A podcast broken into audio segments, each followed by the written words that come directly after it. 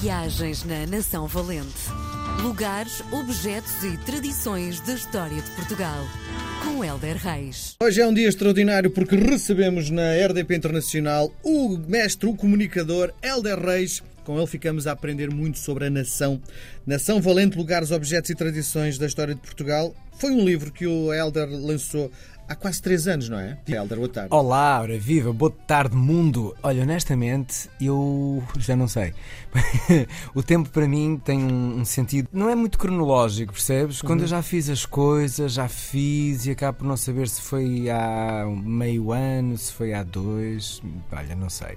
Portanto, foi Bom, algures no passado. Onde eu quero chegar é que hum, este teu livro virou conversas semanais e em bom tempo isso aconteceu. Para já porque ganhei um amigo e depois Dois. porque tenho aprendido imenso sobre hum, eh, Portugal e há sempre coisas muito engraçadas que estão nas entrelinhas da vida do nosso Elder.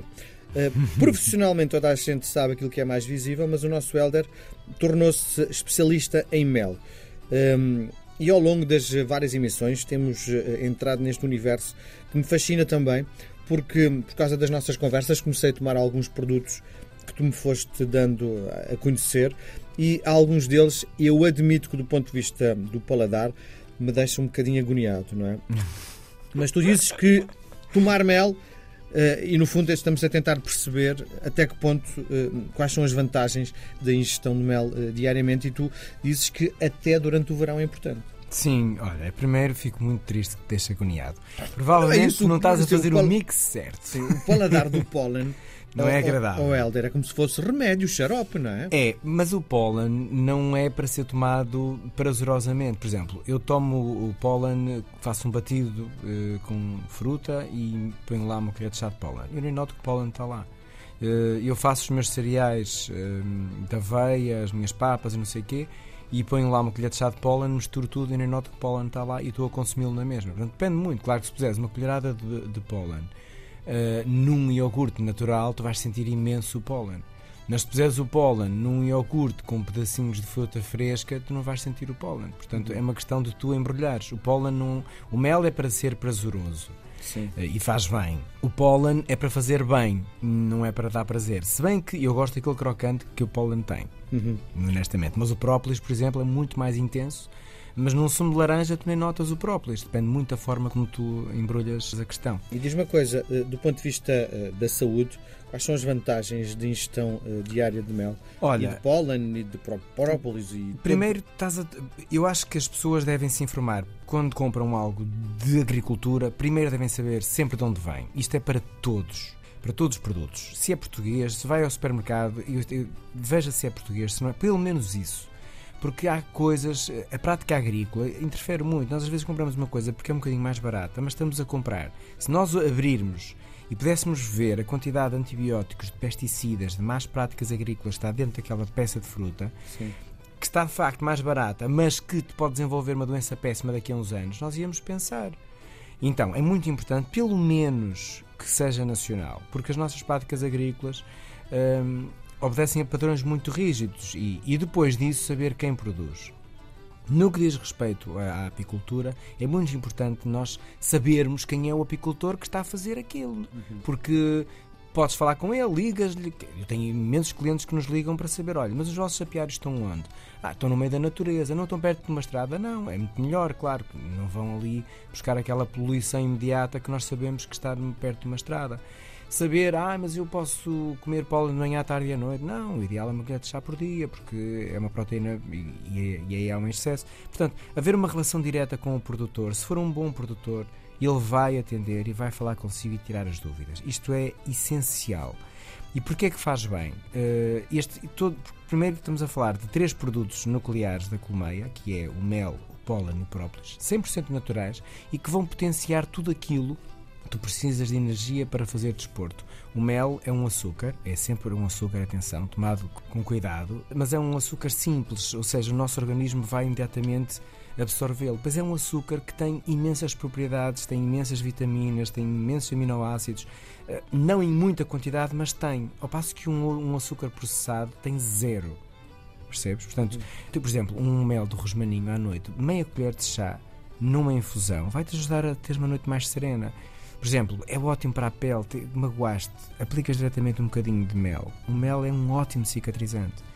E, e, isto aqui são coisas muito simples que nós podemos pôr na nossa alimentação. Sei lá, praticas de desporto, o pólen é uma proteína excelente. Uhum. Uh, e nós às vezes andamos aí à procura de coisas com proteína, comprar, comprar, comprar processados e aquela é natural, vem da natureza e para a mesa, assim, literalmente, a nossa. Sim.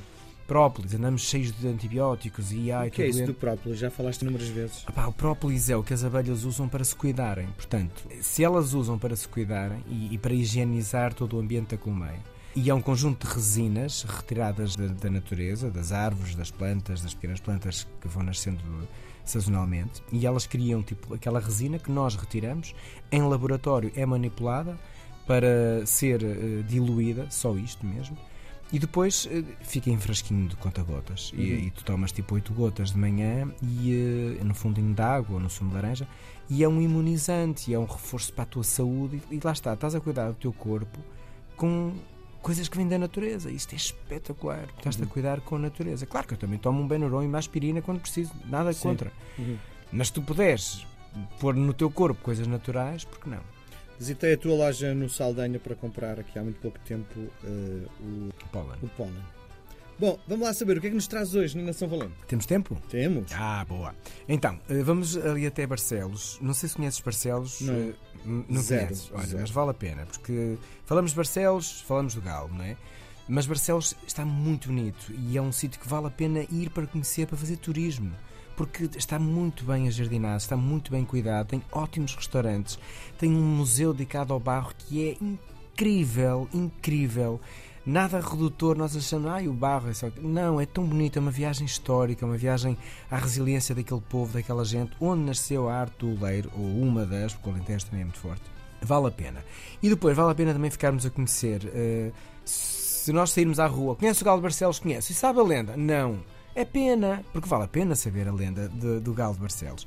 E muito rapidamente, é mesmo uma lenda, mas é uma lenda que, que, está muito entranhada na raiz do povo e até há um pelourinho que é monumento nacional e que está no centro histórico, que tem esculpida esta lenda de forma gráfica, que é muito bonito, é tipo um livro de banda desenhada, mas com 500 anos. Não terá 500, mas eh, tem bastantes. Então, diz a lenda que houve um crime que aconteceu em Barcelinhos, que faz parte de Barcelos, e, e, era preciso fazer justiça, um crime de morte. O criminoso nunca foi julgado, nunca foi apanhado. Uh, Barcelos, também é curioso saber, uh, integra os bonitos caminhos de Santiago. Estava um peregrino a Santiago a fazer o seu, o seu caminho. Quando alguém de uma taberna disse: Olha, foi aquele o criminoso que não foi julgado. O coitado peregrino nem sabia do que é que se estava a falar. Foi apanhado, não foi julgado, tinha a sentença de morte em cima porque havia sido cometido um crime de morte. Portanto, era uma cena muito triste de acontecer. O homem ia cumprir a sua fé e, e, e depois levava com uma forca.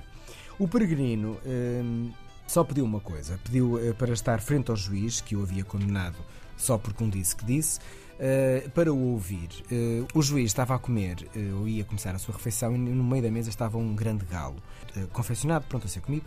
Um, o peregrino ajoelhou-se e aos pés do juiz pediu perdão e disse que eu sou tão inocente e é tão verdade eu estar inocente deste crime uh, que o galo que está em cima, em cima da mesa ainda irá cantar. Isto aqui é um bocado estranho porque o galo já, já tinha fazia tudo menos Sim. cantar. O juiz riu-se às gargalhadas e não sei o quê, disse não vai acontecer, mas a verdade é que no final da noite o galo recobriu-se de penas e graças também a Santiago cantou e o homem tornou-se inocente. E estas imagens todas de Santiago a amparar um homem que estava na forca uh, e também esta devoção da peregrinação estão ali esculpidas com mais de 300 anos e que fazem a raiz da lenda do Galo de Barcelos. Lindo. Abraços. Lindo. Muito bem. Abraço grande até para a semana. Viagens na Nação Valente. Lugares, objetos e tradições da história de Portugal. Com Helder Reis.